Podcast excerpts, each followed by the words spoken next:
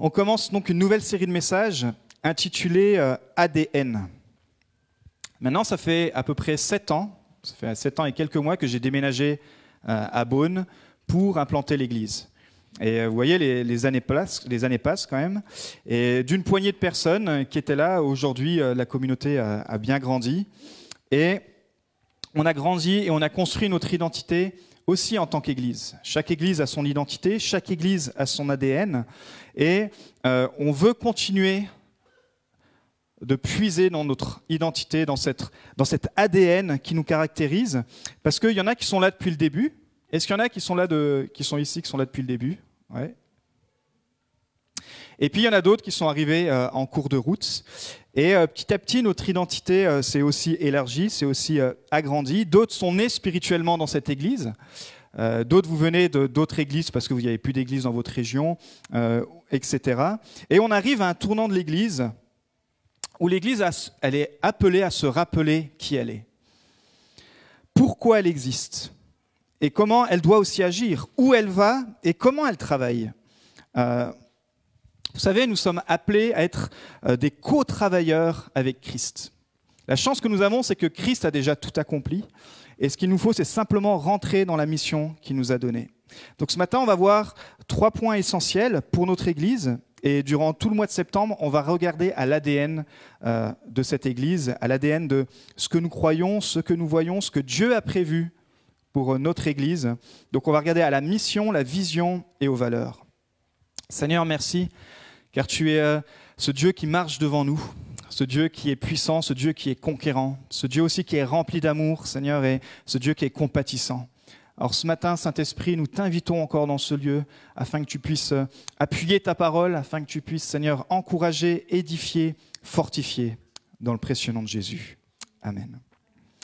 Une des choses qui caractérise notre Église, c'est que nous voulons, depuis le début, et nous continuons de vouloir travailler en équipe mais travailler en équipe selon certaines caractéristiques. Il y a les caractéristiques qu'on appelle les 4 C, c'est facile à retenir. C'est le caractère, les compétences, la culture d'église et la compatibilité. Qu'est-ce que nous parlons du caractère? Nous parlons bien sûr du caractère selon le cœur de Dieu, selon le cœur de Christ, qui est un cœur de serviteur, qui est là pour servir et non pour être servi. Un cœur qui est enseignable, un cœur qui est responsable. Quand on parle des compétences, je crois, et nous le disons depuis le début, que chacun a reçu des dons. Peu importe euh, que vos dons soient euh, dans la musique, peu importe que vos dons soient dans la comptabilité, peu importe que vos dons soient manuels, que vos dons soient intellectuels, je crois que Dieu a équipé chaque enfant de Dieu avec des dons et que ces dons peuvent être utilisés, être utilisés pour faire avancer son royaume. Alors certains dons peuvent être utilisés pour l'Église, euh, on le voit de façon visuelle, et certains de vos dons vont être utilisés en dehors de l'Église. Comme cette euh, colline qui est euh, en haut, cette lumière qui est en haut de la colline pour éclairer sur votre lieu de travail. Donc je crois que vous avez reçu des dons et des dons qui peuvent être travaillés, qui peuvent être améliorés afin de faire avancer le royaume de Dieu. Donc ça, c'est les compétences. Et puis la culture d'église. Bien sûr, euh, pour ceux peut-être qui sont nés dans cette église, quand vous partez en vacances et que vous allez visiter une autre église, la première chose qu'on fait, parce qu'on on le, fait tous, c'est naturel, on compare. On dit, ah bah tiens, dans, cette église, euh, ils font pas comme chez nous. Euh, la louange, elle dure, je sais pas, elle dure une heure. les prédications, elles durent quatre heures. bon, ça, c'est en Afrique. Quand je suis allé à Madagascar, euh, waouh, la réunion, elle, commençait, elle était censée commencer à 9h, donc déjà elle commençait à 10h, et puis elle était censée finir à 11h, et elle finissait à 14h. Enfin, elle finissait, c'est toi qui partais. Parce que... Donc, chaque église a sa culture. Il n'y a pas une culture qui est meilleure que l'autre. Et euh, nous avons aussi une culture d'église, et ce qu'il faut quand on intègre une église ou quand on grandit dans cette église, bien sûr, ça va de soi, c'est accepter et servir la vision, la mission et les valeurs de cette église. Et puis, tout ça peut être bon, et il y a enfin la compatibilité. On voit qu'à un moment donné, euh, Paul et Barnabas ont travaillé ensemble. Ils avaient la même culture, ils avaient, le, ils avaient le, caractère chrétien, ils avaient les compétences que Dieu leur avait données pour implanter des églises. Mais à un moment donné, il y avait eu un manque de compatibilité et ils n'ont pu plus travailler ensemble. Est-ce que ça fait d'eux des mauvais apôtres? Non, Dieu a utilisé ça pour euh, multiplier l'implantation d'églises. Et parfois, dans, nos, relations, dans, l'Église, ce qui va construire l'Église, qui va permettre de, construire et de faire avancer son royaume, c'est d'être compatible aussi au niveau des relations. C'est-à-dire au niveau des relations, je veux faire l'effort d'apprendre à connaître mon frère, d'apprendre à connaître ma sœur. Je veux faire l'effort parce que Christ me le demande de pardonner quand il faut pardonner. Je veux, euh, vous voyez, c'est cette compatibilité qui nous permet de travailler ensemble. Et quand tout ça est réuni, ben, j'aimerais vous dire qu'on tient une équipe qui fait vraiment avancer le royaume de Dieu. Et le plus important dans tout ça, si vous devez en retenir un des caractères, c'est bien sûr le caractère, le caractère spirituel. Trois petites choses, et j'aurais pu faire une, une, prédication juste sur le caractère, mais on va regarder trois choses ce matin, c'est la joie. Dans le psaume 100, verset 2, il est dit Servez l'Éternel avec joie. Pas venez vous servir de l'Éternel, encore une fois, avec joie, mais servez l'Éternel avec joie. Venez avec allégresse en sa présence. Waouh. Quand on est, on, est, on est, conscient de cette grâce, on est conscient d'être sauvé, on est conscient qu'on ne mérite rien et que Jésus nous a acceptés, on ne peut que venir avec joie, avec allégresse, lui rendre en retour ce qu'il nous a donné. On a tous tendance à vouloir être plus généreux, puisque Christ a été celui qui a été tellement généreux envers nous. Alors nous voulons servir avec joie, nous voulons être une église qui soit connue pour vivre dans la joie. Ça ne veut pas dire vivre dans le déni. Ça veut dire que je comprends, comme l'explique l'apôtre Jacques, que les épreuves sont là pour parfois euh, me faire apprendre la patience, me faire développer les fruits de l'esprit, mais nous voulons regarder l'avenir. Et je veux que cette Église peut regarder cette nouvelle année avec la joie.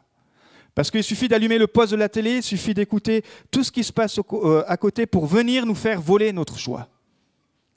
Nous croyons que Dieu a un plan. Nous croyons que Dieu, nous l'avons chanté, que son nom est plus puissant. Et parfois on le chante et on sort de ces lieux et on se fait voler notre joie. Le diable vient à travers euh, une mauvaise discussion, à travers des choses qu'on n'aurait pas dû regarder, à travers des choses qu'on écoute et qui nous cassent le moral. On perd notre joie. Néhémie a dit, on avait fait toute une série sur euh, le livre de Néhémie, la joie est notre force. Une église dans la joie. Une église qui affronte les difficultés avec la joie. Un homme, une femme qui sur son lieu de travail affronte la crise avec la perspective que Dieu est ma force et ma joie. C'est pour ça qu'on appelle ça un fruit spirituel, parce que naturellement, vous comme moi, euh, l'année peut-être, moi je suis dans l'industrie, l'année commence pas si facile que ça. Et je pourrais me faire engloutir par euh, toute la pression économique, par tout ça, et elle existe, il ne faut pas le nier. Mais je me lève et je mets dans la voiture le matin la louange et je déclare la joie du Seigneur et ma force. Et c'est ce qui me permet, je ne suis pas meilleur qu'un autre, d'arriver en clientèle en, en essayant d'être le plus joyeux possible. Et ça donne envie aux gens. Et ça va vous donner aussi envie d'aller au travail. La joie, mais la joie aussi à l'Église. La joie de le servir, peu importe notre service, nous voulons le faire avec joie. Deuxième chose, c'est la persévérance et la fidélité. Proverbe 18.9. Celui qui se relâche dans son travail est ami de celui qui détruit. Je crois qu'avec cette période de confinement, on a eu cette tendance à se relâcher. Puisqu'on s'est dit, bah, finalement, tout part en vrille, on ne peut plus rien faire, et finalement, on est tombé, pour certains, on on s'est relâché dans notre travail. D'ailleurs, on a dû relâcher notre travail. Euh, moi, quand j'ai dû me remettre au travail, mon cerveau il a recommencé à fumer. Et ça, je me suis fait la, réflexion. Je me suis dit, bah, effectivement, quand tu te relâches dans ton travail, même intellectuellement, bah, quand tu te remets, effectivement, euh, il y a des choses qui doivent euh, se remettre en route. Mais là, on parle bien sûr du travail spirituel, mais aussi du travail, de votre travail spirituel. Nous voulons continuer de travailler dans ce que Dieu nous a confié, dans vos dons, celui qui, sera, celui qui se relâche dans, les dons que Dieu lui a donnés, bah, petit à petit, tout ce qu'il avait voulu construire, bah, petit à petit, ça va, s'atténuer. Nous ne voulons pas nous relâcher pour les âmes perdues.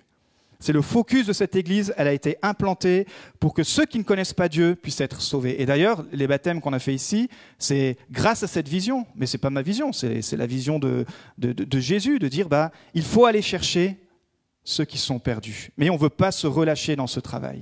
Vous savez, après, après sept ans, maintenant que l'Église est sortie de l'implantation, etc., pof, on peut tomber, en plus on a notre local, qui est, qui est sympa, et on tombe un peu dans ce truc, bah ça y est, on est arrivé. Et on se relâche, on se relâche dans notre amour pour notre prochain, on se relâche dans, dans, ce fardeau de, de, pouvoir avoir cette douleur comme le Christ avait, mais Seigneur, est-ce que tu peux m'utiliser pour toucher mon voisin, pour toucher ma voisine, pour toucher une personne qui, je sais, pourra passer de la mort à la vie et puis la fidélité, celui qui est fidèle dans les petites choses l'est aussi dans les grandes, et celui qui est malhonnête dans les petites choses l'est aussi dans les grandes. Dieu nous a fait confiance avec des petites choses, comme je vous l'ai dit. Il nous a fait confiance avec une poignée d'hommes, de femmes. Il nous a fait confiance avec, au début, euh, pour ceux qui étaient là, un temple, qui n'était pas, pas évident. Il nous a fait confiance au début avec une poignée aussi euh, d'argent, parce qu'il faut bien payer les locaux. Et celui qui est fidèle, vous avez été fidèle, nous avons été fidèles dans les petites choses, alors il nous en a confié de plus grandes. Mais Dieu veut nous confier encore de plus grandes choses. Nous sommes qu'au commencement de, la vision de ce que Dieu a vu pour cette ville, et je crois que Dieu veut vous confier de plus grandes choses encore. Parce que vous avez été fidèles dans les petites choses. Et puis, la maturité. Luc 17, 10, un verset qui est assez dur, mais ça, éprouve vraiment nos motivations. C'est Jésus qui dit, vous de même, quand vous avez fait tout ce qui vous a été ordonné, dites, nous sommes des serviteurs inutiles, nous avons fait ce que nous devions faire. Parce que comme il est dit dans le psaume 15, non pas à nous, Seigneur, mais à ton nom donne la gloire. Et tout ce que nous faisons, tout ce que, tout ce que nous avons pu faire, c'est grâce à Dieu. Et nous n'avons aucun mérite. Mais nous voulons continuer de travailler avec cet esprit, avec euh, cette vision, avec ce, cette année qui arrive devant nous, cette année scolaire, on veut se dire, Seigneur, on ne veut pas se relâcher. Au contraire, peut-être que le monde crie, et bien justement, il a besoin d'entendre le son de l'Église, le son qui sort de votre bouche, qui va annoncer la paix, qui va annoncer la joie, qui va annoncer, mais c'est possible de trouver le roi des rois. Deuxième point, une équipe, des hommes, des femmes engagés. Servir Dieu, c'est la responsabilité de chaque croyant. Et c'est un engagement, bien sûr, qui est sérieux, et ça nécessite le meilleur de moi-même. Engagé aussi, ça veut dire accepter d'être redevable. Ça veut dire que nous sommes tous complémentaires, mais comme on forme une équipe, à un moment donné, eh ben, je dois euh, prendre soin aussi de mon équipe. Je dois savoir si dans, mon équipe, euh, mon attitude, mon comportement, euh, mes actions, elles font grandir l'équipe. Mais on peut parler aussi tout simplement dans, l'Église. Parce que vous dites, oui, mais moi, David, je ne suis, je, suis pas responsable de rien du tout. Tu es simplement responsable du don que Dieu a mis dans ta vie. Et quand tu fais partie d'une communauté, tu es responsable dans cette communauté. Tu es redevable envers la communauté. Alors on n'est pas là en train de, se fliquer, de se dire bah tiens, euh, tu dois me rendre des comptes. Non, on est redevable dans le sens de la maturité, de pouvoir grandir et de pouvoir s'édifier les autres. Engager, c'est aussi être enseignable. La pire chose, quelqu'un écrit, la pire chose est un cœur qui n'est pas enseignable. C'est un cancer pour toute l'équipe, pour toute l'Église. Et vous savez, c'est le danger de s'isoler. Dans le Proverbe 18.1, il est dit Celui qui se tient à l'écart cherche ce qui lui plaît. Il s'irrite contre tout ce qui est raisonnable. S'isoler, ça entraîne forcément, à un moment donné, euh, de la rébellion. Parce qu'on dit, bah, personne ne me comprend, alors euh, je, vais me mettre à l'écart, c'est moi qui ai raison, et puis de toute façon, euh, personne n'est là pour moi, et puis ça commence à partir, ça commence à partir. Et finalement, Salomon avait écrit ça il y a des milliers d'années, mais il dit, finalement, celui qui se tient à l'écart, il cherche ce qui lui plaît. Parce que quand tu vis en communauté, bah, parfois, tu dois faire des choses, tu dois euh, concéder à des choses, tu vis avec des gens autour de toi, et parfois, ce n'est pas toujours plaisant. On est d'accord. Euh, si on prend la communauté de la famille, si le père s'isole tout le temps, euh, si la mère s'isole tout le temps, si les enfants s'isolent tout le temps, à un moment donné, la famille, elle va être dysfonctionnelle. Et eh bien, dans le corps de Christ, c'est pareil. Une personne qui se laisse enseigner. L'homme au cœur sage fait bon accueil au commandement. Mais celui qui parle comme un fou court à sa perte. Alors l'avantage, c'est que nous sommes tous dans cette phase. Vous avez besoin d'être enseigné, j'ai besoin d'être enseigné. Nous sommes là pour nous enseigner les uns les autres et de regarder son prochain comme étant supérieur à soi-même. Waouh. Mais il a quand même donné le rôle des ministères. Dans 2 Corinthiens 13, 9, voici ce que l'apôtre Paul dit. Ce que nous demandons dans nos prières, et c'est notre prière euh, à Magali et à moi, c'est votre perfectionnement. On ne demande pas votre religiosité, on ne demande pas euh, votre, euh, tout ce que vous voulez d'autre, mais c'est votre perfectionnement. Et en fait, ça vient du grec qui veut dire un renforcement, un perfectionnement de l'âme, un entraînement, une discipline. Waouh! En fait, ce que les apôtres depuis la base ont construit l'Église sur cette, euh, cette vision-là, on peut construire l'Église avec non des chrétiens, mais des disciples. Et euh, vous êtes d'accord comme moi que la vie de disciple est plus dure que la vie d'un simple chrétien. Un simple chrétien, il vient là occasionnellement, il prend, il prend, il prend la vie de disciple, il est là et il donne, il sert, il encourage. Les ministères ont été établis pour vous former. Éphésiens 4.12. En parlant de Christ, en parlant de Dieu qui parle de Christ, pardon, il l'a fait pour former les saints aux tâches du service en vue de l'édification du corps de Christ, jusqu'à ce que nous parvenions tous à l'unité de la foi et de la connaissance du Fils de Dieu, à la maturité de l'adulte, à la mesure de la stature parfaite de Christ. Former, ça veut dire être équipé. Pourquoi? Pour servir le corps de Christ. Et quel est le but? Le but, c'est l'unité de la foi. Le but, c'est la maturité. C'est-à-dire que, et on le verra puisque euh, on va étudier ensemble l'épître de Tite, c'est qu'on commence tous enfants, mais notre but, c'est de devenir adulte. Et je veux grandir et vous voulez grandir. Et le troisième engagement, c'est d'être responsable. Pourquoi? Car nous vivons dans un monde de déresponsabilisation. C'est toujours la faute des autres. Ça va être toujours la faute de mon patron, ça va être la faute de ma femme, ça va être la faute de mes enfants, ça va être la faute... Non. Nous voulons pouvoir être des chrétiens qui soient responsables et qui acceptent de l'être. Alors effectivement, ça donne pas envie euh, et comme on l'a chanté ce matin, aux chrétiens peut-être qui euh, sont endormis, parce que ça réveille ce genre de message. On aime plutôt nous brosser euh, dans le sens du poil, comme on dit, et dire mais non, mais tu vas très bien, ta vie spirituelle va très bien. Je ne suis pas en train de dire que la vie spirituelle de l'Église ne va pas bien. Ce que je suis en train de dire, c'est que nous sommes à un carrefour, et je crois vraiment que cette année, nous pouvons avancer, faire une percée, quand chacun et chacune va devenir de plus en plus un disciple de Christ. Nous, c'est notre objectif. On veut grandir encore. On a besoin de grandir. Et c'est pour cela que, comme c'est notre désir, on veut communiquer ce désir. Alors, quelqu'un écrit les dix commandements pour l'équipe, une équipe qui gagne, on va dire. Vous voulez les entendre?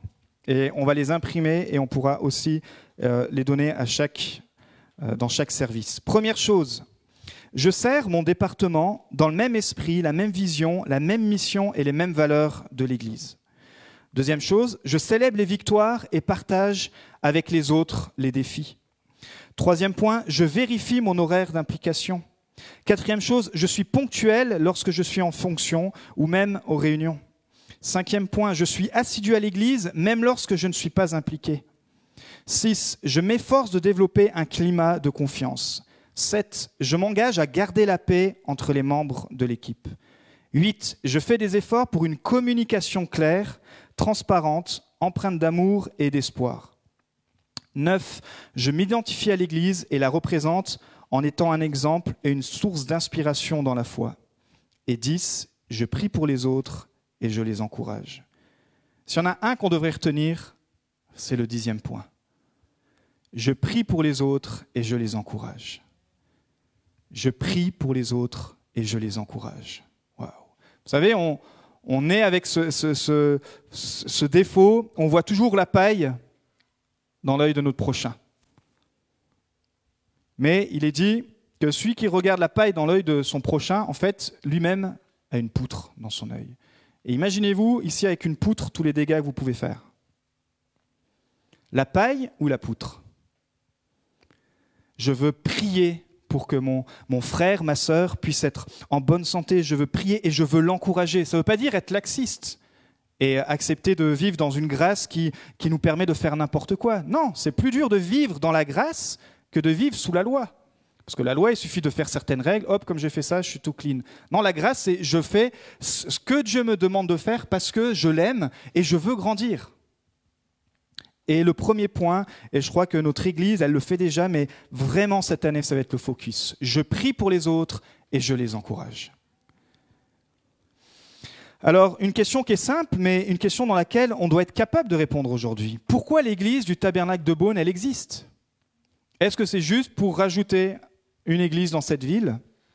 Vous savez que la communauté de Beaune et agglomération, ça fait environ 53 000 habitants. Alors nous, quand on a voulu implanter la vision de cette église, c'était de permettre à quiconque d'être plus près de Dieu et d'être plus près des gens à quiconque d'être réconcilié avec Dieu par Jésus-Christ et d'être réconcilié avec les gens par Jésus-Christ aussi. Et c'est cette, euh, euh, cette, parabole dans Luc 15 qui nous parle d'un père qui sort de l'Église. Pas pour aller chercher les bien portants, on pourrait dire aujourd'hui, pas pour aller chercher ceux qui n'ont pas envie d'être changés, mais pour aller chercher les brebis qui sont blessées les brebis qui ont envie de changer, les brebis qui se sont égarées. Et depuis le temps que vous avez donné votre vie à Christ, vous avez embrassé cette mission de pouvoir devenir quelqu'un qui sort aussi de cette Église, qui sort de chez lui pour être un réconciliateur. Il nous est appelé à être des ambassadeurs de Christ, pour réconcilier le monde avec Jésus-Christ. Alors nous sommes tous différents, donc moi je vais réconcilier un certain type de personnes avec Jésus, ceux qui me ressemblent, et vous, vous allez réconcilier ceux qui vous ressemblent. Parce que Dieu nous a créés comme ça, vous savez, c'est l'histoire du poisson avec l'hameçon. Chacun, on, attire ceux qui nous ressemblent, et c'est pour ça que c'est beau quand l'Église est diversifiée, parce que peut-être vous, vous êtes à l'aise avec euh, euh, les très jeunes, et eh ben vous allez permettre à ces très jeunes d'être réconciliés avec Dieu. Peut-être vous êtes à l'aise dans le milieu enseignement, bah, Dieu va vous permettre de réconcilier ceux qui sont dans l'enseignement avec Dieu, etc., etc. Quelle est l'identité de notre Église alors? Qui sommes-nous? Nous sommes une Église qui répond au plus grand commandement donné par Jésus. Dans Matthieu 22, 36, 40, il est dit, Tu aimeras le Seigneur ton Dieu de tout ton cœur, de toute ton âme, de toute ta pensée. C'est le premier commandement et le plus grand. Et voici le deuxième qui lui est semblable, tu aimeras ton prochain comme toi-même. Et c'est pour ça qu'on a résumé cela en tu aimeras Dieu, d'être plus près de Dieu et d'être plus près des gens. Deuxième point dans cette deuxième partie, pourquoi faisons-nous l'Église? Alors que depuis le début, on dit qu'on ne doit pas juste faire l'Église, mais on doit être l'Église. Mais à un moment donné, il faut faire l'Église. Vous êtes d'accord Si on dit bah, je suis l'Église, mais on ne fait pas l'Église, à un moment donné, il faut faire l'Église, mais dans le bon sens. Pourquoi on se réunit? Pourquoi on veut construire l'Église? Parce que Bill Hybels a dit l'Église est l'espoir du monde. Dans cette ville, l'espoir ne va pas se trouver ailleurs que dans l'Église.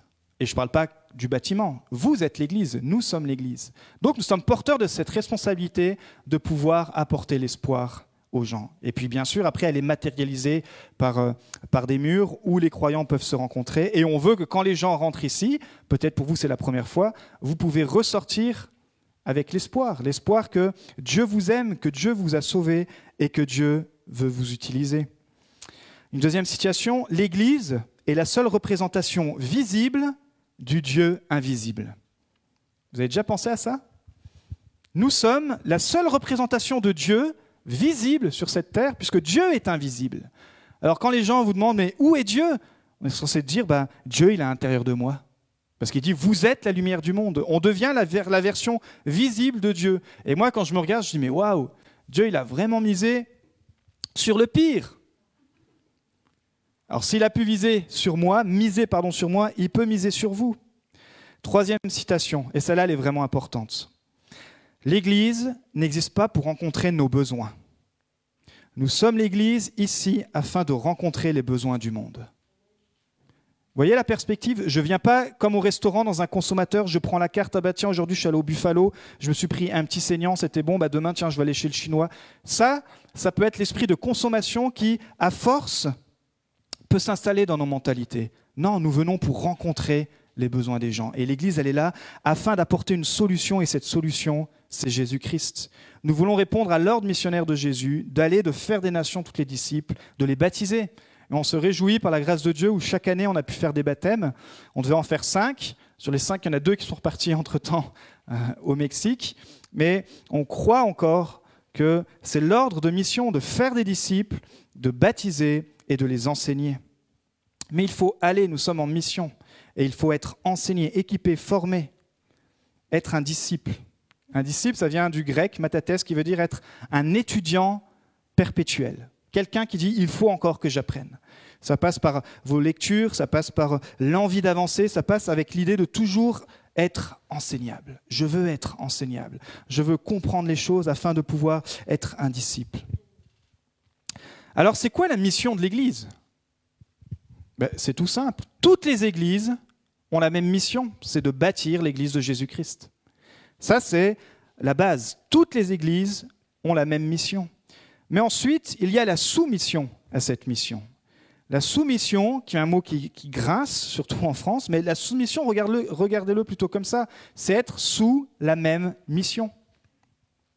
Sous la même mission que euh, l'Esprit de Dieu a donné à l'Église. Parce que si toute l'Église ont la même mission, chaque Église a sa propre vision. Chaque Église locale reçoit la vision de Dieu. Nous ici, Dieu nous a donné une, vision version, bonne pour cette, cette ville. Et Dieu donne cette vision, bien sûr, aux leaders, aux pasteurs. Et quand il y a trop de visions, vous avez déjà entendu ce slogan, quand il y a deux visions, il y a dix visions. C'est pour cela que euh, l'Église, l'équipe doit être unie dans la même vision. Alors, vision, ça vient de voir. Qu'est-ce que nous voulons voir dans cette Église? Qu'est-ce que on s'attend? Qu'est-ce que euh, Dieu veut voir à travers nous dans cette Église? Je crois que nous voulons voir l'excellence dans tout ce qu'on fait. Et on ne parle pas de la perfection, où la perfection nous met dans la condamnation et nous met dans, de la comparaison et dans, de la concurrence, etc. Mais nous voulons voir de l'excellence. Excellence, c'est-à-dire regarder dans les petits détails de nos vies et demander au Saint-Esprit de nous aider. Mais l'excellence aussi dans les choses pratiques. L'excellence dans notre service. Euh, l'excellence dans, la charte graphique, ça peut passer par là, l'excellence dans, même dans le matériel, l'excellence d'être toujours à la hauteur, d'être toujours performant, l'excellence où même quand on a été arrêté de se rencontrer physiquement, eh ben, l'esprit d'excellence nous a poussé à dire, ben, avec les moyens qu'on a, on va parler de l'excellence de Jésus-Christ à travers Internet. Et puis aujourd'hui, on a pu développer ça, mais on pourrait encore aller plus loin, mais sans vouloir se comparer, parce que là, ce serait la perfection de dire oui, mais regarde, dans cette église, ils ont investi 25 000 euros, et, euh, et nous, on ne peut pas, donc on va rien faire. Non, l'excellence, c'est pas dire bah, la montagne est trop grande, je ne peux pas faire, c'est l'excellence, c'est qu'est-ce que Dieu m'a donné entre les mains, et on y va. L'excellence aussi, alors ça c'est un point qui, qui m'a toujours fait sourire, mais L'excellence, c'est de préparer son dimanche à l'avance. Ça m'a fait sourire dans le sens où j'aimerais vous dire encore une fois, et je le dis depuis le début, si vous venez le dimanche avec des attentes euh, conformes à la volonté des dieux, des attentes dans le sens où Seigneur, ce matin, je veux que tu me parles, Seigneur, ce matin, je vais, je vais donner, Seigneur, ce matin, je veux, je veux venir, comme il nous est dit, comme un sacrifice de louange, c'est-à-dire ce matin, je veux, je veux venir avec cette, cette envie de pouvoir encore être transformé, changé alors vous allez forcément repartir avec une touche de Dieu. Mais ça demande parfois le samedi soir à pas se coucher trop tard. Je, je prends soin parce que Dieu l'a dit, tu m'aimeras de toute ta force. Alors oui, si nos cultes étaient le dimanche soir, et on l'a déjà fait, et ça n'a pas marché. Et je suis content qu'on soit passé par là. Parce qu'on s'était dit, au début, on était tous excités, moi même, hein, ça va être super qu'on va faire les cultes le dimanche soir, parce que le dimanche matin, on pourra bien se reposer, et au moins on arrivera le soir en forme en fait, ça n'a pas du tout marché les cultes du soir, parce qu'on s'est rendu compte que c'était c'était pas top en fait. À 17h, il fallait se remotiver, il fallait euh, euh, tout réinstaller à 15h, etc. Enfin, en fait, ça n'a pas été pour nous dans la saison dans laquelle on était. J'ai pas dit que ça reviendra jamais. En tout cas, dans la saison dans laquelle on a vécu ça, c'était provisoire parce que ça nous a été imposé, mais on n'était pas plus euh, en forme, on n'a pas eu plus de fréquentation. Donc aujourd'hui, c'est le matin. Effectivement, il y en a qui travaillent, ils ne peuvent pas être là le dimanche matin. Je ne suis pas en train de dire euh, de mettre la condamnation sur ceux qui travaillent. Je suis en train de dire que parfois, le samedi soir, eh ben, euh, je, me fixe une horaire dans laquelle peut-être tu as besoin de, 12 heures de sommeil et que tu veux ton dimanche matin pouvoir apporter ce culte d'adoration, ces deux heures que qu'on passe là avec les frères et sœurs. Tu dis, bah, si je viens des 12 heures de sommeil et que je dois être là à 9 heures, eh ben, il va falloir que je me couche plus tôt. Peut-être tu as besoin de 5 heures, alors tu peux te coucher plus tard. Mais nous vont venir, il est dit, tu m'aimeras de toute ta force. Une louange qui soit remplie de gens qui soient dans la force. Un pasteur, imaginez-vous, ça peut, ça peut bien sûr arriver, surtout en ce moment avec la petite qui, euh, qui peut parfois nous réveiller la nuit, mais nous, on, fait gaffe, et c'est pas juste parce qu'on est pasteur, on fait gaffe à, faire gaffe à notre sommeil, parce que vous savez quoi Plus on perd le sommeil, et aussi plus on devient irritable. Et plus on devient irritable, plus on devient euh, sensible. Et, par exemple, le dimanche matin, vous allez arriver, vous êtes crevé, vous cumulez la fatigue de toute la semaine, vous en pouvez plus parce que vous vivez des semaines qui sont compliquées, et ça, tout le monde peut le comprendre. Quelqu'un va vous faire une petite réflexion, bing, ça va partir en offense. Ah bah dans cette église, il n'y a pas d'amour, etc. Et en fait, en amont, c'est parce que je n'ai pas pris soin de mon sommeil. Mais ça, ça marche aussi pour le travail en général, hein. on est d'accord, ça c'est des principes de leadership. Mais vraiment, je vous encourage à, à, prendre ce temps, dire bah, si euh, le dimanche, si je dois adorer Dieu de toute ma force, eh ben Seigneur, je vais sacrifier une partie de mon samedi soir. Je vais peut-être me coucher à minuit ou à 23 heures pour le lendemain pouvoir l'adorer de toute ma force. Je dois faire gaffe au matériel que j'utilise. Et nous devons être dans cet esprit où on doit toujours être capable de penser différemment. La folie est toujours de toujours se comporter de la même manière et de s'attendre à un résultat différent. Deuxième point, donc nous voulons voir l'excellence, nous voulons voir un mouvement de l'esprit. On ne veut pas devenir un monument, parce que c'est facile. Mais ça, ça parle déjà de, ma vie personnelle. Et je veux être en relation avec le Saint-Esprit, je veux être en mouvement. Pour ceux qui sont baptisés dans le Saint-Esprit, je veux parler en langue, comme il disait Paul, je parle en langue chez moi plus que tous les autres. Il dit, bah, dans l'Assemblée, non, il vaut mieux dire euh, une parole avec intelligence que dix mille paroles euh, en langue. Euh, bien sûr, même si nous les pratiquons justement le mardi. Et si vous avez besoin du baptême du Saint-Esprit, qui est cette force, qui est cette, cette puissance, qui est, qui est ce, qui parler en langue, qui est ce langage des anges, eh ben, inscrivez-vous aussi durant ces, ces, groupes plus, ou, ou, venez pendant ces, ces réunions que nous avons de prière qui sont dédiées à cela, car nous voulons être une église qui soit un mouvement de l'esprit et non pas qui devienne un mouvement. Et troisième point, nous voulons voir l'excellence, nous voulons être un mouvement de l'esprit et nous voulons voir des vies sauvées. Puisque le premier commandement de Dieu, ça a été reproduisez-vous, portez du fruit. Donc une église qui ne porte pas de fruits, une église qui n'engendre pas des vies sauvées, un chrétien, une chrétienne qui, dans sa vie, dans toute sa vie, dans tout son parcours, ne, produit pas de fruits spirituels, eh bien, elle doit se dire, il faut que je puisse à nouveau retourner vers le maître, comme le maître a dit, et puis parfois le maître doit venir et puis tailler certaines choses, afin qu'on puisse, comme parle, Dieu parle du, Jésus parle du cep, de l'entretien, etc. Je dois peut-être venir me reconnecter au cep pour que cette sève elle puisse à nouveau couler et que je puisse produire du fruit. Alors gloire à Dieu, ici, vous faites un gros effort d'évangélisation. Je crois que pratiquement tout le monde ici euh, a déjà parlé de Jésus à son prochain, a déjà essayé d'inviter quelqu'un. Et je crois que, comme on l'a vu tout à l'heure, on ne veut pas se relâcher. Parfois, franchement, la bonne idée, c'est pas d'inviter pour la première fois une personne ici. Parce qu'elle est trop loin de, ce cadre-là. Elle vient pas du tout d'un milieu chrétien. Et euh, c'est pas de l'emmener un dimanche matin. Ça va être peut-être de l'emmener euh, euh, à une rencontre que vous faites entre amis chrétiens, de l'emmener un dimanche, dire bah tiens, écoute, dimanche, je vais t'inviter à manger à la maison. Il y aura aussi des amis. Euh, simplement, on va parler. Parfois, d'autres, oui, ils vont être touchés parce qu'ils ont un parcours chrétien catholique, par exemple, et puis ils vont arriver dans une assemblée comme ça et ils vont être touchés. Vous voyez, on doit penser différemment. Mais vous le faites. Et on ne veut pas se relâcher là-dedans. Parce que on a remarqué que tous ceux qui ont connu l'Évangile, c'est pas grâce à, des prospectus. En fait, c'est grâce au témoignage des uns et des autres. Qu'un chrétien a parlé à un ami. Et après, Dieu fait sa part. Vous voyez, l'idée, c'est pas de se dire, bah, attends, je culpabilise parce que je parle de Dieu, mais il n'y a pas de fruits. Si, il y a des fruits, mais parfois la terre, elle est plus dure. Mais toi, tu as fait ton job et maintenant, il faut simplement continuer de prier. Tu es dans la joie. Tu as pu parler du salut euh, à ton ami et tu verras cette croissance. Euh, quand je parle de porter du fruit, c'est quand on perd en fait cette notion de pouvoir partager la foi à notre prochain.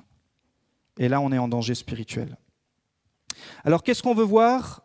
On avait une vision sur euh, dix 10 ans. Qu'est-ce qu'on veut voir d'ici 2030 On veut voir 200 adultes être sauvés et devenir des disciples de Christ.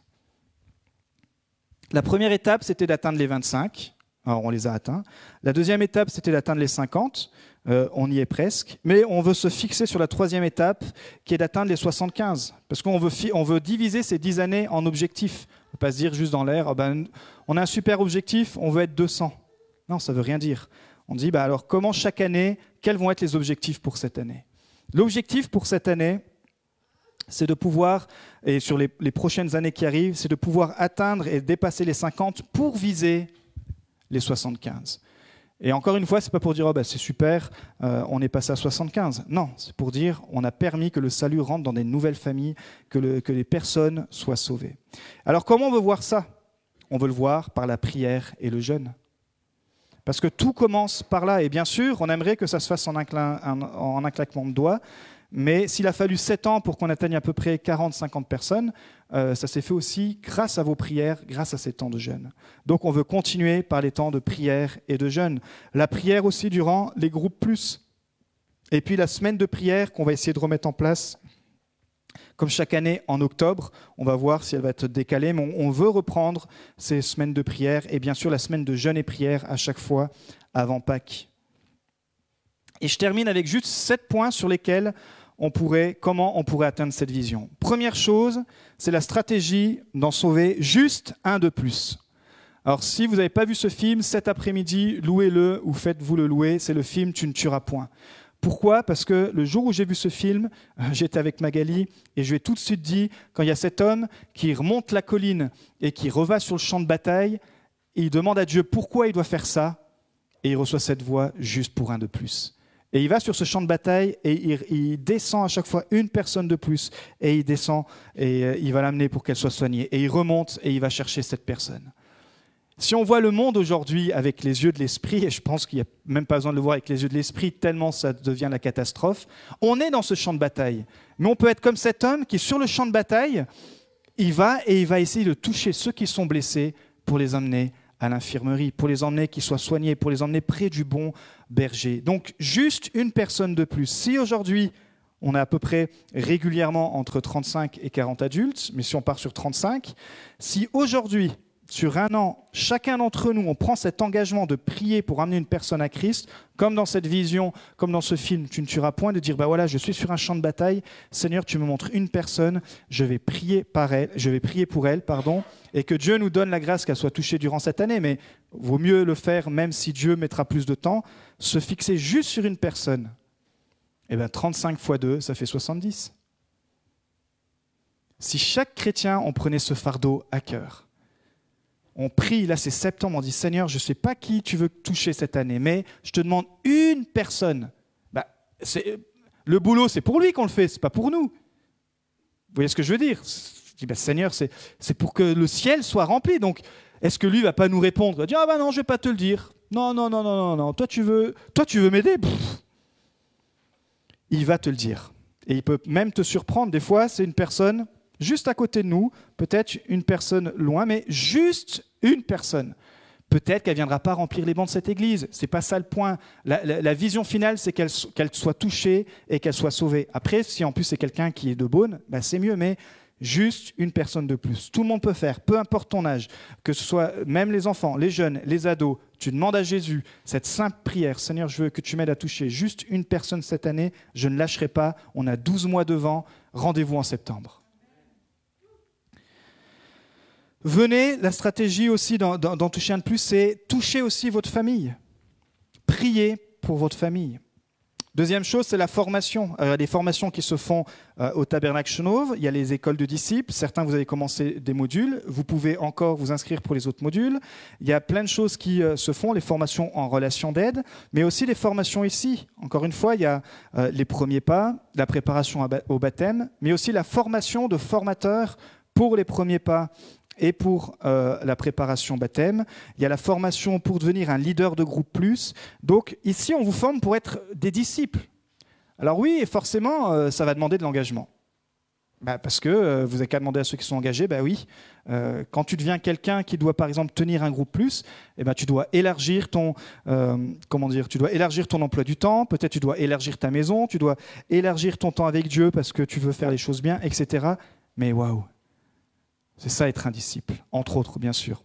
Troisième point, notre témoignage personnel. Marc 9, 43. Si ta main te pousse à mal agir, coupe-la. Mieux vaut pour toi entrer manchot dans la vie que d'avoir les deux mains et d'aller en enfer, dans le feu qui ne s'éteint pas. Si ton pied te pousse à mal agir, coupe-le. Mieux vaut pour toi entrer boiteux dans la vie que d'avoir les deux pieds et d'être jeté en enfer dans le feu qui ne s'éteint pas. Et si ton œil te pousse à mal agir, arrache-le. Mieux vaut pour toi entrer dans le royaume de Dieu avec un seul œil que d'avoir les deux yeux, d'être jeté dans l'enfer. Écoutez bien, verset 50. Le sel est une bonne chose. Mais s'il perd sa saveur, avec quoi la lui rendez-vous? Donc Jésus nous dit tout simplement, ayez du sel en vous-même et soyez en paix avec les uns les autres. Tes mains, tes pieds, tes yeux. Tes mains, ça touche tes dons. Encore une fois, est-ce que je travaille mes dons? Est-ce que mes dons sont en action? Est-ce que mes talents sont développés? Ou est-ce que bah, c'est comme cette semence qui a été euh, un jour semée dans, les buissons et elle est venue être étouffée par, par la vie, par les plannings, par toutes sortes de choses Tes mains, c'est tes dons, c'est ton action. Qu'est-ce que tu fais avec tes mains? Il y en a qui sont très doués pour écrire sur les réseaux sociaux. Est-ce que tu pourrais utiliser ça, mais pour faire avancer le royaume de Dieu? Il y en a qui sont très doués pour écrire des blogs. Il y en a qui sont très doués avec les mains pour faire des, des programmes, par exemple. Est-ce que tu pourrais utiliser tes dons? Il y en a qui sont très doués avec les mains. On aurait besoin de quelqu'un qui soit très doué pour euh, nous désherber l'entrée. Bah oui, si personne ne le fait, ça va être à moi de le faire. Parce que je ne sais pas si vous avez vu en arrivant, mais il y a plein, il plein d'herbes un petit peu partout. Et là, il ne faut pas un grand don juste pour, euh, pour arracher les herbes. Mais voilà, je lance l'invitation. Si personne ne le fait, ben, je le ferai, ma foi. Tes mains, c'est ce qui te met en action. Tes pieds, c'est la direction. Le chemin, ton engagement, dans quoi cette année tu vas t'engager? Peut-être tu as pris un nouveau travail, hop, ça va forcément t'engager dans une direction. Peut-être tu es déjà dans une, dans une direction et, et, les fruits que tu vois autour de toi, tu dis, bah, je ne suis pas très fier des fruits, bah, peut-être que Dieu te demande de changer de direction. Peut-être que tu es nouveau dans la foi. Et la meilleure, le meilleur, la meilleure direction à prendre, c'est de dire Seigneur, Jésus, je veux te suivre. Tu es mort pour moi et je change mes pieds de direction. Je change mon chemin de vie. Et troisième, mes mains, mes pieds et ma vision. En fait, quand la vision, elle est claire, eh ben, mes mains vont bien agir et mes mains vont bien agir. Mais souvent, mon peuple n'a pas de vision, alors il périt. C'est quoi ta vision pour cette année? Quelle est la, vision sur les trois, les cinq prochaines années? Pourquoi notre Église, elle veut se donner une vision avec des objectifs? Bah, Parce que sinon, on va simplement continuer de faire l'Église et puis de ne pas accomplir la vision de Dieu pour notre vie. Mais si on se donne une vision qui peut-être on n'atteindra pas 200 d'ici deux ans, mais au moins on se sera donné un cap, on va se donner des objectifs et on veut que tout ce qu'on puisse faire puisse rentrer dans cette vision de pouvoir atteindre ceux qui ne sont pas atteints. Et c'est pareil pour ta vie. Tu démarres cette année, tu dis, bah voilà, ma vision pour, euh, peut-être tes célibataires, bah ma vision c'est finalement, je suis peut-être en âge de, me marier, et ben ma vision c'est peut-être de, régler ma vie, parce que si je veux rencontrer une chrétienne, peut-être aujourd'hui, mon environnement ne me permet pas de me marier. Tout simplement, ou, peut-être tu es déjà fiancé, euh, ma vision pour cette année c'est de me marier, parce qu'avec ma femme, on a pris le temps, ma future femme, et on veut construire le royaume de Dieu. Peut-être tu es déjà marié, tu as des enfants. Ma vision, c'est quoi Pour ma famille, pour mes enfants? Vous voyez? Parce que quand la vision, est claire, alors mes dons, les dons de ma famille, les dons de mes amis, mes dons, ils vont être utilisés au bon endroit. Et mes pieds vont être dans la bonne direction. C'est ça quand je parle du, du témoignage personnel, c'est quand les gens doivent nous rencontrer, ils doivent savoir à quoi servent nos mains, à quoi servent nos pieds et quelle est notre vision du royaume de Dieu. Comment encore Par les cultes. Les cultes, c'est notre meilleur moyen d'évangélisation. Aujourd'hui, c'est plutôt un enseignement sur euh, euh, l'ADN, un enseignement de leadership, mais à la, fin de nos cultes, nous voulons euh, donner la possibilité à chacun, chacune de rencontrer Christ. C'est pour ça qu'on veut que ce soit des cultes compréhensibles. On veut chanter des chants qui soient compréhensibles et chantables. On ne veut pas chanter en latin, on est d'accord. Mais on veut aussi garder ce focus de cette louange, peut-être qu'on a aujourd'hui, dans dix ans, elle sera peut-être dépassée. Puisqu'il y a 10 ans, ce type de louange était déjà un petit peu, vous amenez une batterie à l'église, il y a peut-être plus de 10 ans, il y a 15 ans, vous étiez vu comme le diable. Aujourd'hui, on ne ferait pas de sens d'avoir euh, une louange sans batterie, même si c'est très bien quand il n'y a pas de batterie, mais vous voyez ce que je veux dire. Donc, il faut qu'on puisse se dire dans 10 ans à quoi va ressembler la louange, à quoi va ressembler euh, notre église, si on veut être une, église multigénérationnelle. La prédication, on ne veut pas pardon, compromettre l'évangile, mais on ne veut pas chercher à scandaliser le plus faible. On veut pas, quand je parle du plus faible, je parle des, non-chrétiens, mais on veut plutôt tout faire pour lui permettre de rencontrer Jésus. Cinquième événement par lequel on peut atteindre cette vision, c'est les événements qu'on avait appelés religion traditionnelle. Un qui a, qui a fonctionné pour, pour, pour l'année dernière, c'était, enfin pour cette année, on est encore dans la, non pour l'année dernière, pardon, c'était Awake à Beaune. On se dit bah tiens, à Noël ça marche bien. On va réunir les dons qu'on a dans l'église et on va faire un événement. Si vous prenez un peu de recul, c'était tout simple. On a des personnes qui sont douées euh, dans l'accueil, des personnes qui sont douées avec leurs mains, elles ont permis d'accueillir ces gens. Il y a d'autres personnes qui sont douées euh, dans la force, ils nous ont permis d'emmener le matériel. D'autres qui étaient douées dans la louange, ils ont permis de faire la musique. D'autres qui, savent prêcher, etc., etc. Mais le but de ces événements et le but de WEC, c'est toujours et ce sera toujours de toucher les non-croyants. On ne veut pas être religieux et, tomber dans ce système où euh, on veut se retrouver encore que entre nous, se faire du bien qu'entre nous et être qu'entre nous. Et si vous vous rappelez, et je crois que c'est Laura qui l'avait invité, il y avait quand même euh, la, directrice de cabinet du maire qui était au premier rang. Et vous, vos amis aussi, peut-être que vous avez invité. Donc voilà, on a semé et on veut continuer de semer. Et peut-être que cette année, on va, le, refaire, on va peut-être le faire d'une nouvelle façon, on va voir avec les conditions, etc. Mais ça, c'est un événement qui nous permet encore de toucher notre ville, de toucher les non-croyants. Que les chrétiens qui arrivent là, bien sûr, euh, les chrétiens sont invités, mais ils sont invités pour inviter leurs amis non-croyants, comme vous l'avez fait. Et puis le local, c'est un des objectifs aussi, que ce local soit rendu visible, utile, etc. Et je termine avec donc notre septième point qui nous permet d'accomplir la vision, et j'aimerais euh, le rappeler comme en chaque début d'année, c'est nos groupes plus. Quelles sont les quatre choses fondamentales du groupe plus? Parce que plus, si vous avez remarqué, ça fait une croix. Plus, ça reprend ce slogan qui veut dire être plus près de Dieu, être plus près des gens. Le but, c'est de maintenir l'unité relationnelle et spirituelle face aux attaques du diable. Parce que si Dieu a un plan pour cette Église, euh, le diable a un plan pour cette Église. Le diable veut que cette Église avorte, que cette Église échoue. Et par quoi il passe le diable? Il va passer forcément par, il va commencer par attaquer les chrétiens eux-mêmes et il va commencer d'attaquer dans les relations, dans leur vie de prière. Et c'est pour ça que le loup s'attaque toujours à des brebis isolées. Tandis que quand les brebis, elles sont euh, bien entre elles, elles sont dans ce groupe, dans ce groupe de prière, alors face aux attaques de l'ennemi, on va pouvoir vaincre l'ennemi. Peut-être que votre vie est sous attaque spirituelle et vous vous en rendez même pas compte. Bah, de vous joindre à un groupe de prière, à ce groupe plus, vous allez vous mettre euh, dans cette position d'attaque par la prière, de défense par la prière.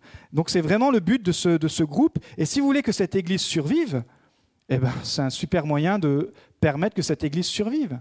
C'est de venir et de protéger cette Église, de protéger nos relations, de protéger tout ce que Dieu veut faire par la prière il y a aussi quatre axes de croissance dans ce groupe plus. Première chose, développer les relations en apprenant à se connaître. Parce que vous avez vu que le dimanche, c'est très rapide de, se dire bonjour. Tandis qu'en semaine, quand on se retrouve, tu dis Ah bah tiens, présente-toi, dis-moi ce que tu aimes faire, et on prend plus le temps. Parce qu'il écrit que les relations cimentent la cohésion des membres. Deuxièmement, c'est développer un cœur d'adorateur en apprenant à louer et adorer les uns avec les autres. Il y en a, vous êtes hyper timide et vous n'arrivez pas à prier en public. Et eh bien dans un petit groupe de 3, 4, 5, 6, 7 personnes, parfois c'est plus facile de prier. Et on veut vous encourager cette année à, vaincre cette timidité et dire bah oui, moi j'ai un cœur d'adorateur et euh, là où deux ou trois sont réunis, je peux prier, donc je vais apprendre à prier euh, en groupe. Donc développer les relations, un cœur d'adorateur, développer un cœur de serviteur, parce que dans ce groupe-là, on, apprend aussi les besoins. Bah, tiens, on aurait besoin de telle personne pour faire ci, on aurait besoin de personne pour faire ça. Ok, je veux servir mon Église. Et puis quatrième point, c'est développer notre maturité spirituelle. Écoutez bien, parce qu'on a dit ça depuis le début. Le but du partage n'est pas l'argumentation, mais la transformation. Parce qu'avec un, avec un passage, on peut s'attaquer et dire ah bah attends, non, non, moi c'est ça, puis dans le grec on a dit ça. Non, le temps d'étude. Euh, il y a un leader qui est là, euh, les, deux leaders aujourd'hui, donc il y a le couple Jacques et Rosie, et puis il y a, Ricardo, euh, qui sont formés pour justement apprendre à, résumer rapidement le, message de dimanche, mais pour faciliter, on doit faciliter non pas l'argumentation dans le groupe, mais la transformation. C'est un temps d'étude qui permet de discuter ce qu'on a appris lors du culte, mais surtout comment on l'applique à notre vie de tous les jours. Parce que là, on a dit plein d'infos que ce soit un, de mes messages ou un autre message, et ben comment en semaine on va pouvoir se retrouver et dire bah tiens comment toi tu as compris ça, comment toi tu peux l'appliquer en fait dans ta vie euh, cette semaine? Et on se fait tellement de bien, je vous assure, on, apprend plein de choses et on, on, apprend vraiment littéralement à devenir pas simplement euh, des chrétiens théoriques ou théologiques, mais des chrétiens pratiques. Ce que Jacques il a dit, seulement ne vous contentez pas d'écouter la parole, mais traduisez-la en actes. Donc voilà un petit peu sur quelle base euh, on construit cette Église et sur laquelle on veut continuer de la, construire. Et je conclus avec ces deux versets qui est vraiment la clé pour que tout ça fonctionne. Philippiens 2.2. Ayez un même amour, un même cœur, une même unité de pensée. 1 Corinthiens 1.10. Je vous en supplie, frères et sœurs, par le nom de Seigneur Jésus-Christ, de tenir tous le même langage, qu'il n'y ait pas de division parmi vous, mais soyez parfaitement unis dans le même état d'esprit et dans la même pensée. Les thèmes qui reviennent, c'est même cœur, même langage, même esprit. Le même cœur, c'est ce qu'on a vu tout à l'heure, c'est que notre cœur a besoin chaque jour d'être changé. On a un cœur de pierre qui, par la grâce de Christ, a été changé euh, en cœur de chair. Et ce cœur, il a besoin d'être changé parce que je vous dis, les relations, euh, parfois, euh, on se frite. Et du coup, bah, on a besoin d'apprendre à s'aimer, on a besoin d'apprendre à guérir des offenses, on a besoin de, nous retenir de critiquer. L'unité de pensée, bah, on l'a vu, c'est la même vision. Et l'unité de langage, notre langage, c'est celui de la foi et de la reconnaissance. On veut être reconnaissant dans tout ce que Dieu nous donne. Colossiens 3.23, quel que soit votre travail, faites-le de tout votre cœur, et cela par égard pour le Seigneur et non par égard pour des hommes. Une de mes craintes, c'est qu'on devienne un peuple qui tourne dans le désert. Parce que on se sera plein, et premièrement nous, hein, les, responsables, mais ça peut venir aussi euh, de chacun d'entre nous, par nos plaintes et notre manque de foi. Et on se retrouve, je ne vais pas refaire toute l'histoire du peuple d'Israël, mais on se retrouve à errer comme ça, à tourner en rond. Tourner en rond pendant 40 ans dans le désert et à entendre le pays promis, à parler du promis, promis à, à déclarer des choses, mais en fait, dans notre vie de tous les jours, à tourner en rond et à errer comme ça dans le désert, à errer dans le désert.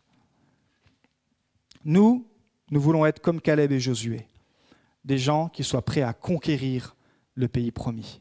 Conquérir ce que Dieu a prévu pour cette ville. Ça veut dire être prêt, malgré nos difficultés, malgré nos faiblesses. Euh, on ne parle pas de nos capacités, on parle simplement de notre engagement. Et puis Dieu va nous aider, Jésus va nous aider, mais nous voulons aller plus loin. Et cette année, nous voulons aller plus loin que l'an passé. Nous voulons aller plus loin dans notre amour, plus loin dans nos relations, plus loin euh, dans notre engagement, plus loin dans la grâce, plus loin dans, dans, euh, dans, notre perfectionnement, peut-être il y a des choses que euh, j'essaye de me perfectionner. Ben, cette année, je veux m'améliorer. Amen.